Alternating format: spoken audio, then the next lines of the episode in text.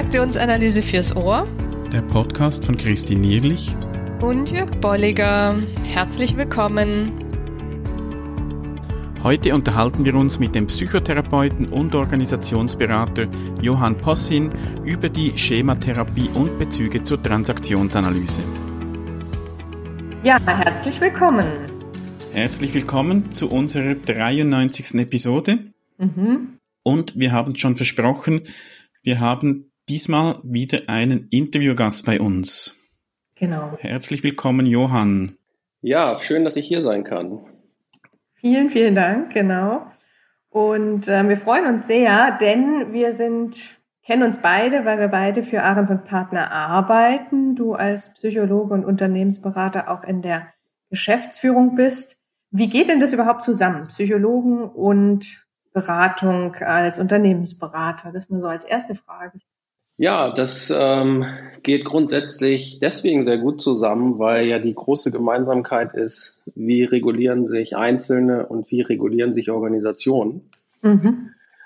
Und das ist ja auch so unser gemeinsamer Ansatz, dass wir versuchen, aus verschiedenen Quellen, also aus der Psychologie, aber auch aus dem Management, manchmal auch aus der Soziologie, Modelle zusammenzutragen, mit deren Hilfe wir ähm, Einzelne verstehen können in ihrer Handlungsregulation, aber dann eben auch Organisationen verstehen können, mhm. inwieweit die sich selbst verstehen können, sich selbst dann auch verändern können.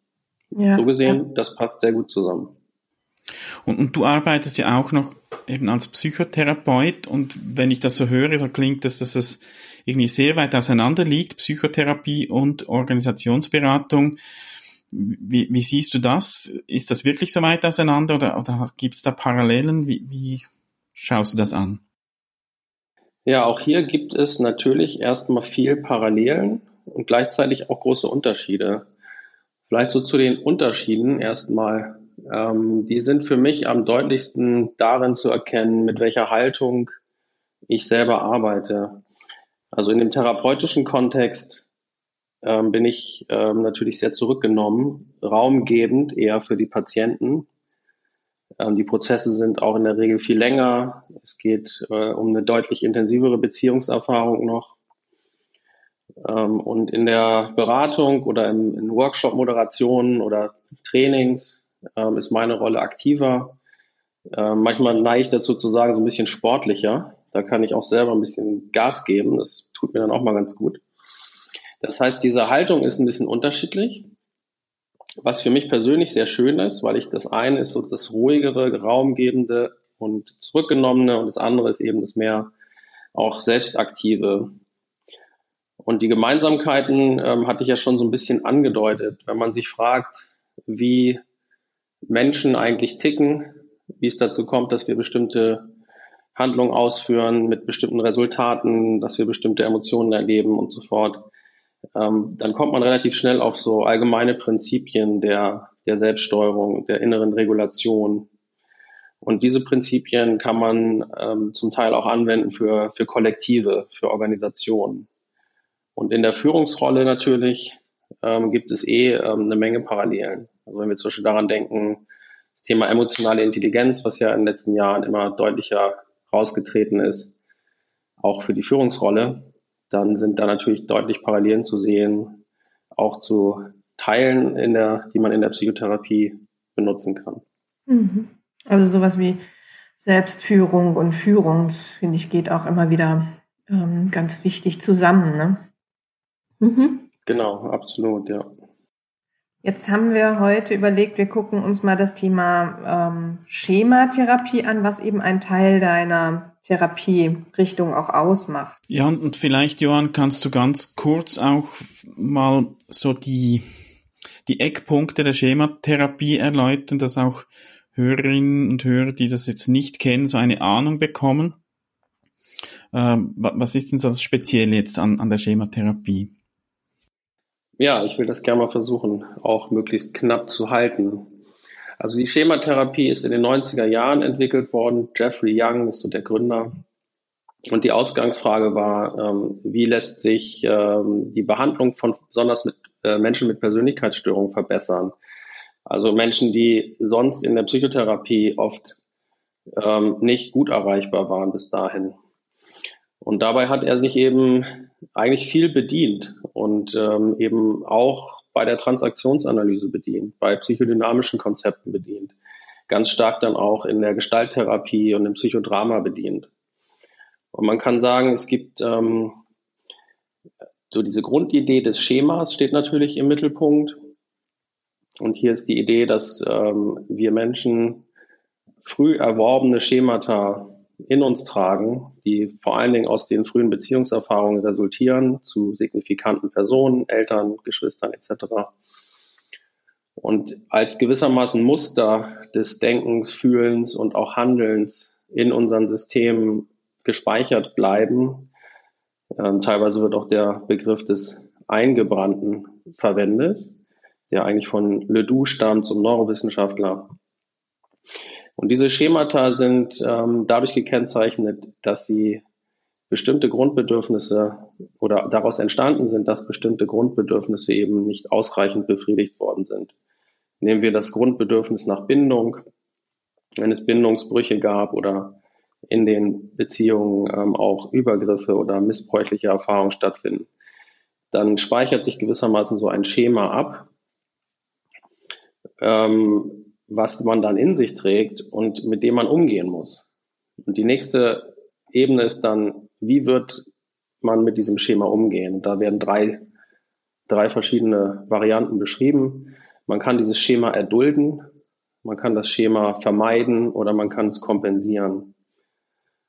Und das Resultat ist dann ein sogenannter Modus, der sich in einem bestimmten Moment des Erlebens ähm, bildet und der dann gewissermaßen die Führung über das Erleben, aber auch die Kommunikation nach außen übernimmt.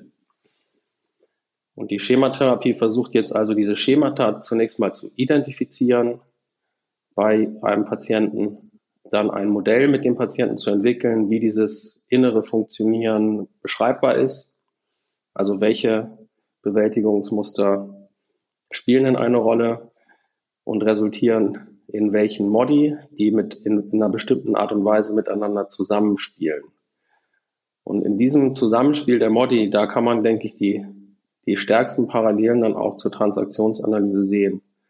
Beziehungsweise man kann auch sagen, da hat sich die Schematherapie auch sehr stark bei der Transaktionsanalyse bedient. Mhm, mh. Ja, sag vielleicht gleich noch etwas zu diesen Modi. Wie, wo ist da der Bezug zur Transaktionsanalyse? Ja, beispielsweise ähm, sind es ja parallele Beschreibungen. Also es gibt die Kind-Modi, es gibt Eltern-Modi und es gibt einen gesunden Erwachsenen-Modus. Mhm. Das sind schon mal sehr ähnliche ähm, Begrifflichkeiten und auch ähnliche Konzepte dahinter. Mhm.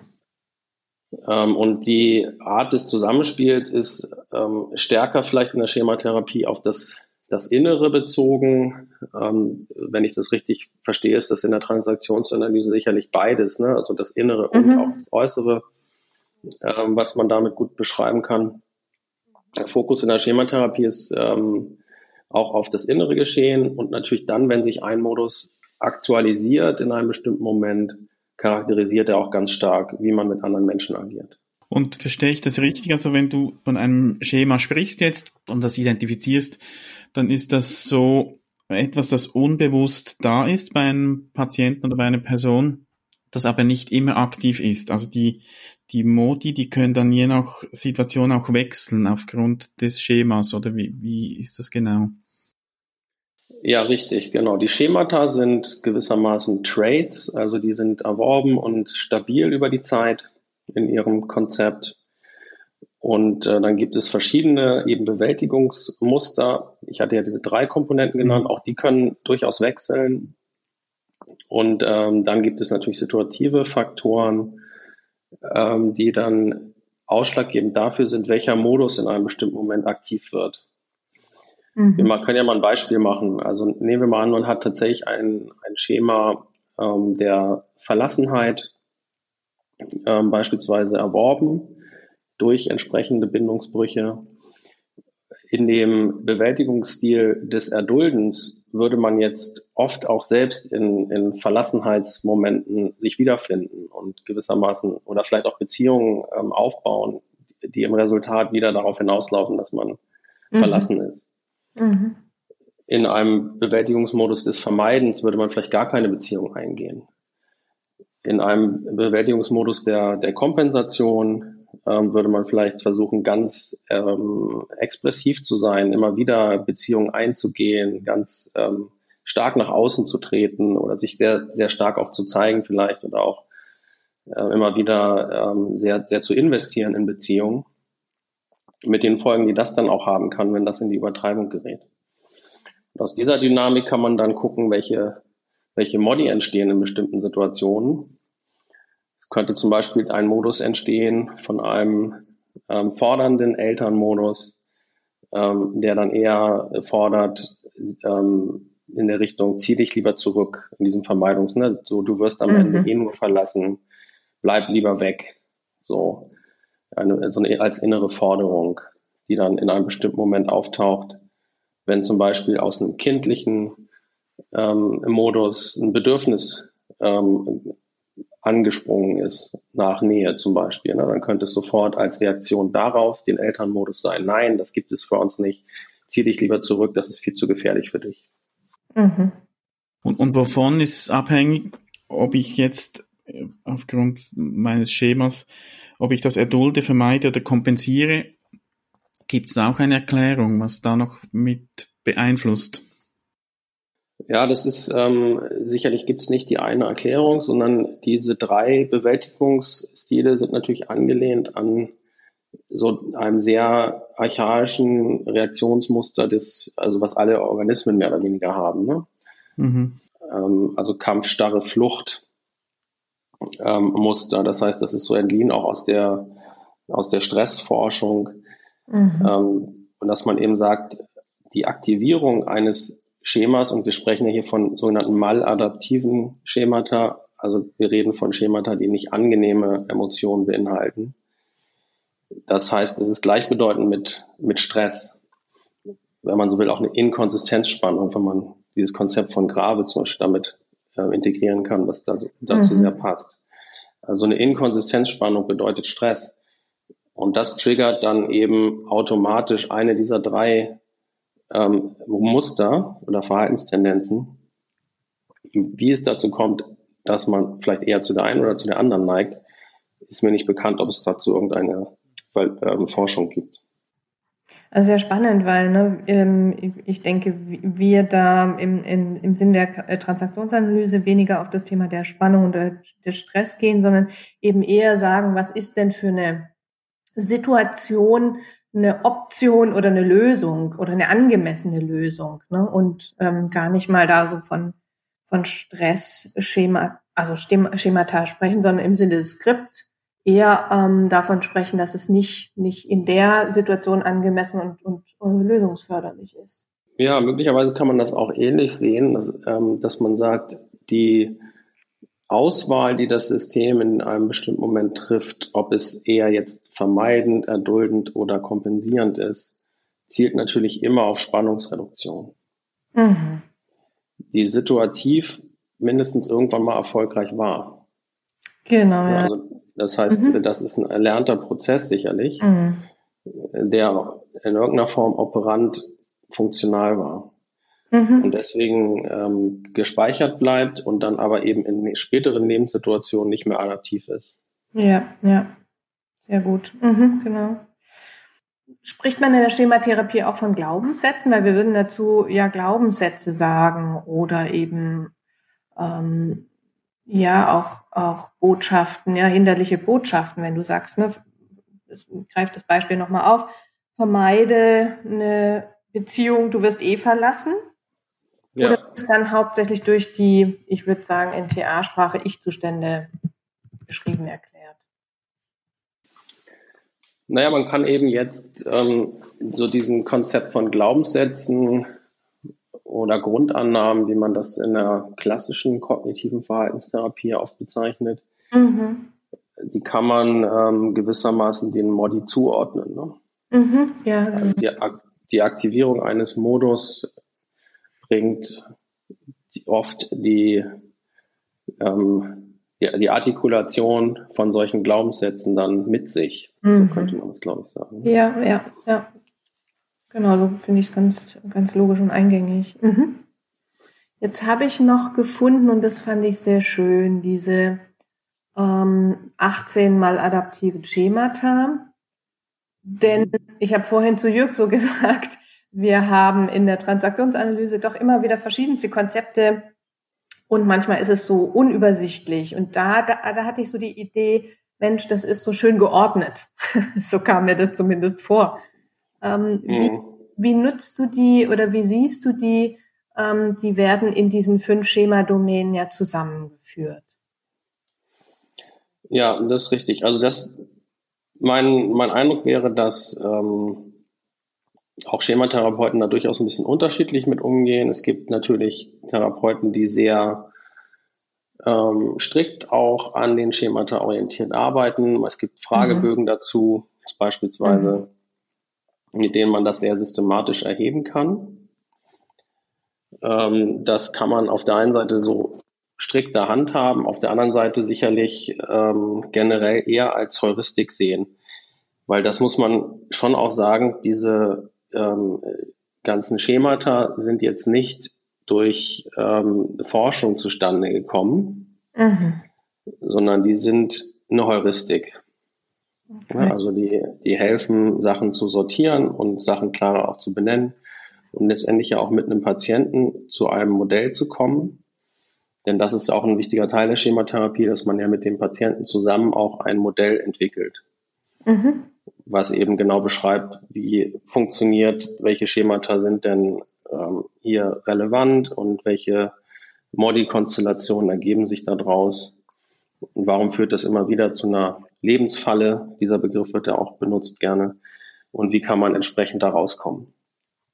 Also deswegen, ich sehe diese Domänen auch selber eher als, als was Heuristisches und ich persönlich benutze jetzt auch keine Fragebögen, weil mhm. es für mich in der Therapie nicht so einen großen Wert hat, das jetzt ganz genau einzuzirkeln, sondern da geht es mir eher darum, mit dem Patienten zusammen ein, ein wirklich prägnantes Verständnis zu haben, was denn eigentlich los ist. Und das ist, also da, da sehe ich schon eine, eine große Parallele auch zur Transaktionsanalyse, wo, wo es im Prinzip auch um das Gleiche geht. Wir haben auch unsere, keine Ahnung, Einschärfungen, aber letztlich geht es ja immer darum, das eben mit dem Patienten oder Klienten gemeinsam zu entwickeln, was ist denn genau bei dir los? Und, und wo hast du auch Möglichkeiten dann eben anzusetzen?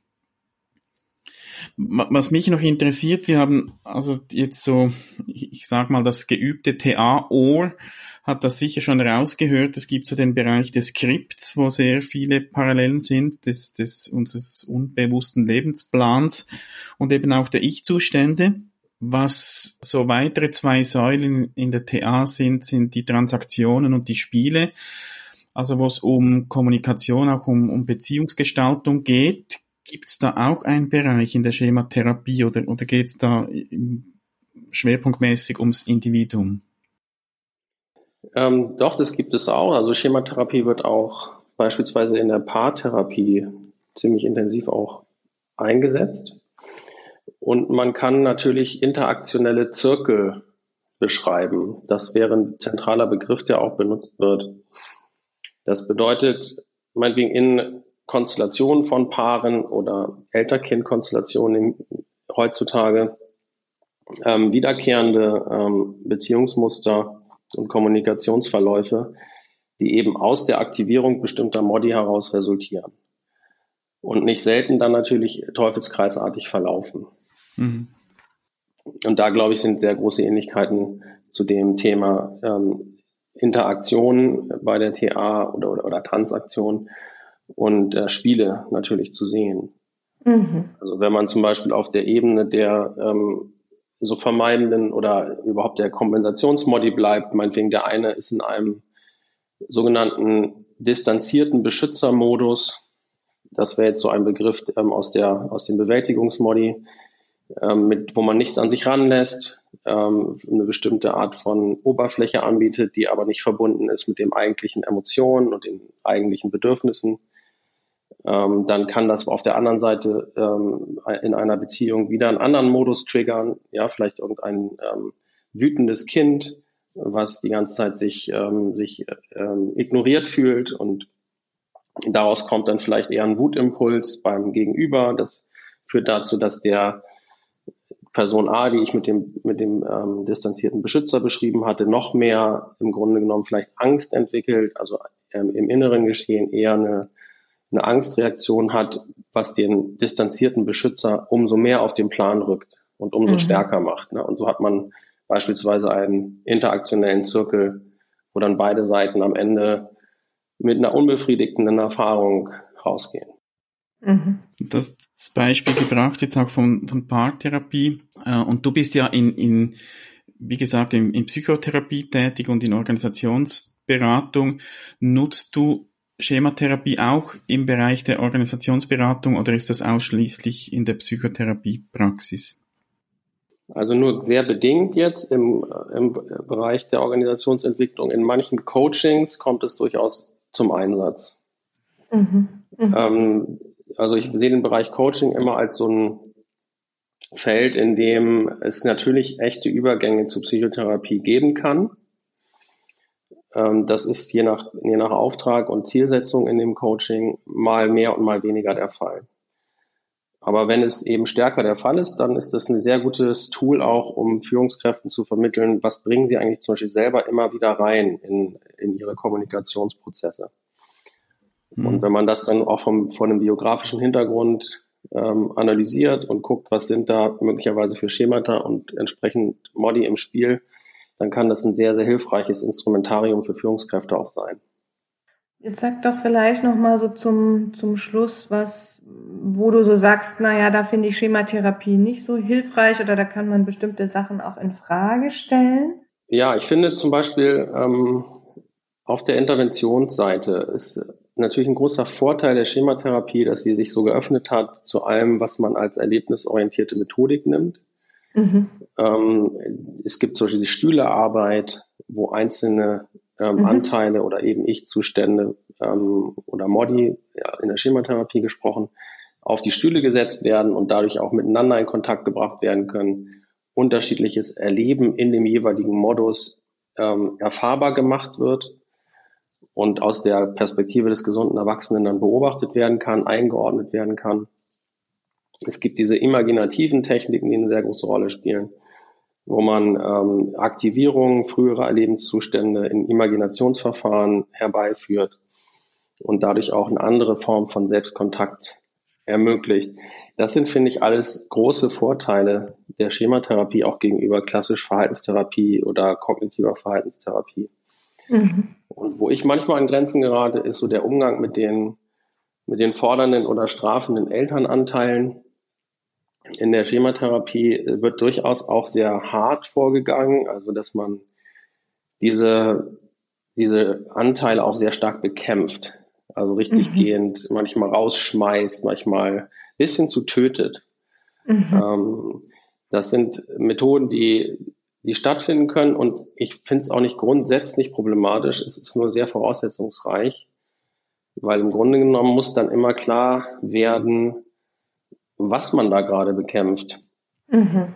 Ob es wirklich jetzt ein, ein sozusagen sehr, sehr schädliches Introjekt ist, was gewissermaßen nichts mit dem eigenen Selbst dann im engeren Sinn zu tun haben muss, mhm.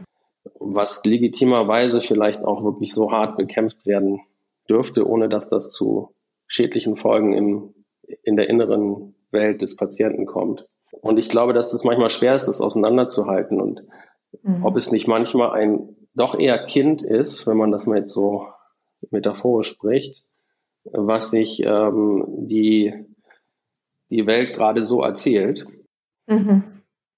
dass es halt mein Ding selber schuld ist oder selber mhm. ganz schlecht ist und so fort. Und deswegen halt etwas sehr, sehr Negatives, so Vernichtendes kommt, mhm. was natürlich an der Oberfläche betrachtet extrem schädlich ist, aber wo ich persönlich eher dazu neige, dass man dem auch mit Mitgefühl begegnet mhm. und eher versteht, welche Bedürfniskonstellation dahinter ist.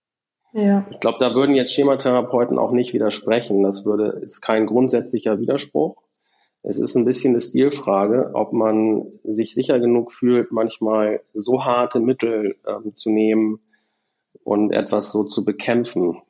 Mhm.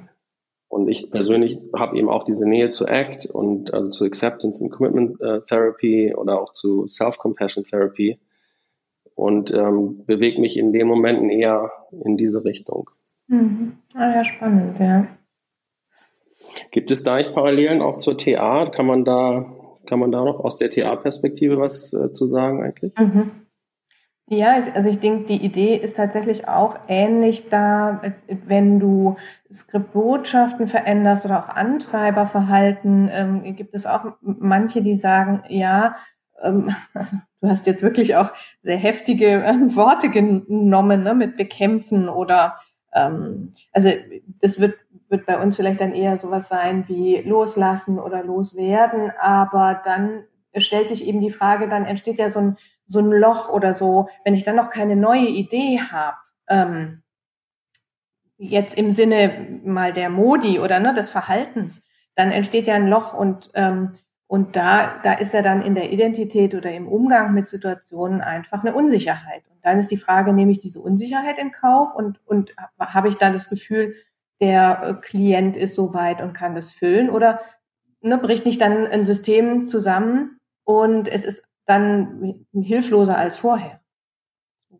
ja, das ist auf jeden Fall auch ein Aspekt, der natürlich wichtig ja. ist. Ne? Die Funktionalität ja. auch der zunächst genau. mal sehr dysfunktional erscheinenden Modi muss man natürlich auch immer sehen. Ja, ja.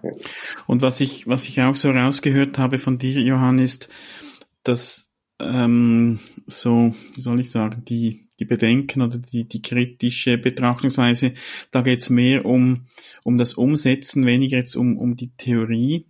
Und ich denke, das ist ja bei uns in der Transaktionsanalyse ähnlich. Es geht immer auch um die Frage, was mache ich denn damit? Mhm. Ähm, und ich, ich glaube, da sind wir auch im Bereich der, der Ich-Zustände ja manchmal auch so ein bisschen nicht ganz einig. Also das liegt auch daran, dass, dass es ganz viele verschiedene Erklärungen gibt, wie jetzt denn Ich-Zustände zu deuten sind oder zu fühlen sind. Mhm.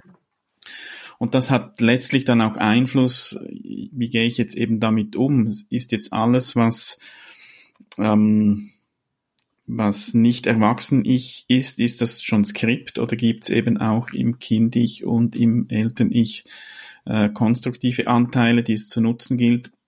Aber ich glaube, das hat dann mehr damit zu tun, mit einer unterschiedlichen, mit einem unterschiedlichen Verständnis auch dann der Theorie und, und die Folge dann, wie setze ich es auch um. Mhm. Ja, was ich zunehmend denke, ist, dass ähm, die, diese Konzepte, ob wir jetzt aus der Schematherapie so ein Modusmodell oder eben Transaktionsanalyse nehmen, dass es in der Tat wahrscheinlich sehr sinnvolle und hilfreiche Heuristiken sind. Mhm. Wenn wir ein bisschen allgemeiner rangehen und versuchen, es auf einer Basis der, der Grundlagenforschung zu verstehen, ähm, dann landen wir, glaube ich, relativ schnell dabei, dass wir einfach den, den grundlegenden, so assoziativen Charakter unseres, unseres mentalen Systems sehen. Das heißt, der auch schon früh da ist. In der frühen Entwicklung ähm, werden gewissermaßen Geschichten erzählt. Mhm. Also es gibt ja diese Dual Process Theory als eine der, Maß der wichtigsten vielleicht psychologischen Theorien überhaupt. Ähm, berühmt dann geworden durch dieses schnelle Denken, langsame Denken von Kahnemann. Mhm. Mhm. Und äh, ich finde eigentlich eine Konzeption, die ich in einem, ähm, äh, in einem Buch über Self-Compassion so gefunden habe, von Tim Desmond heißt der, den ich auch sehr empfehlen kann. Der hat das einfach zusammengebracht, hat gesagt, okay, es gibt natürlich auch in dem schnellen Denken von Kindern und vermutlich sogar vorsprachlich einfach dieses, die Tendenz, eine möglichst plausible Geschichte zu dem jeweiligen Erleben zu erfinden. Mhm. Das heißt, es bilden sich ähm, sozusagen erstmal für den Moment sehr stimmige, konsistente Erklärung über innere und äußere Zustände. Mhm. Und je stärker jetzt das emotionale Erleben in dem Moment ist, ähm, das wissen wir auch aus der ganzen Gedächtnisforschung, desto prägnanter wird das sicherlich als Erinnerungsspur angelegt sein. Mhm. Es bildet sich gewissermaßen eine Netzwerkaktivierung, ähm, die eine ziemliche Stabilität hat und die auch, weil sie so dermaßen aversiv erlebt wird, oft auch so eine Verkapselung erfährt. Da gibt es offensichtlich auch neurowissenschaftliche Hinweise dazu, dass das passiert. Sprich, dass ein Netzwerk unterreguliert ist, weil es nicht ausreichend verbunden ist mit regulierenden anderen Netzwerken. Mhm. Und jetzt haben wir sozusagen so eine Verkapselung in einem, in einem Gehirn, in einem System als, als Aktivierungsbereitschaft. Und da drin enthalten ist eben ein emotionaler, ein emotionales Erleben und auch gleichzeitig eine, eine Erzählung, eine Kognition. Mhm. Und am Ende, glaube ich, geht es genau darum. Und das können wir dann im späteren Leben einordnen, mit Hilfe von Ich-Zuständen oder Modi oder wie auch immer. Mhm. Aber das Entscheidende ist, dass wir eine Parallelaktivierung als in der Erwachs im erwachsenen Zustand schaffen. Das heißt, wir müssen diese verkapselte Netzwerkaktivität wiederbeleben und gleichzeitig andere psychoneuronale Module parallel aktiviert haben. Module der einmal des, der Realitätsbetrachtung und Impulshemmung und einmal ein, das Bindungssystem letztendlich, mit dem wir mhm. halt Oxytocinausschüttung schaffen, mit dem wir eine, eine Form von Beruhigung auch schaffen können. Und wenn wir also das alte Muster aktiviert bekommen und parallel diese beiden anderen Module aktivieren, dann können sich neue Verbindungen bahnen. Dann kann dieses unterregulierte Muster von früher jetzt besser reguliert werden und integriert werden in andere Netzwerke. Mhm. Und deswegen, ich finde diese Grundhaltung, das ist das, was mich therapeutisch am meisten überzeugt. Das kann man jetzt sozusagen heuristisch kann man das einordnen mit, mit Modi und man kann alle möglichen äh, Methoden benutzen, um das zu erreichen, sei es Stühle-Dialoge oder sei es ähm, achtsamkeitsorientierte Self-Compassion-orientierte Verfahren, imaginative Techniken und so fort. Mhm. Aber das Ziel ist immer das gleiche. Mhm. Aktivierung des Alten bei, der, bei gleichzeitiger Aktivierung ähm, anderer psychoneuronaler Module. Mhm. Die im Hier und Jetzt dann eine andere Option zur Verfügung stellen ne? und, und äh, andere Möglichkeiten beinhalten, sodass dann andere Bahnungen erfolgen können. Ja. Genau, die wir als gesunden Erwachsenen oder als Erwachsene ja. nicht äh, bezeichnen können, in der Hinsicht, mhm. dass sie einordnend sein können, dass sie nicht impulsiv sind mhm. und die, wo aber auch die, die mitfühlende Komponente extrem mhm. wichtig ist. Also die haltgebende, ähm, die beruhigende, tröstende Komponente ähm, extrem wichtig ist. Und das in einem Menschen sozusagen zu fördern, das, ich denke, da mhm. sind die mhm. Parallelen. Ne? Das, ähm, ja. das ist eigentlich immer das Ziel. Und dabei können verschiedene Konzepte von diesen assoziativen Bildungen, also die wir als schnelles Denken bezeichnen können, können dabei hilfreich sein. Aber die sind auf jeden Fall Heuristiken. Mhm.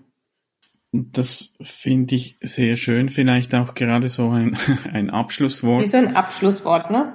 ja, letztlich geht es um Menschen und ob wir jetzt die Schematherapie oder die Transaktionsanalyse nehmen, das sind Konstrukte, die uns helfen sollen. Aber es geht nie darum, Menschen in irgendwelche Modelle hineinzupressen, sondern es sind ja. Hilfsmittel, der wir uns bedienen können. Mhm. Absolut. Ja.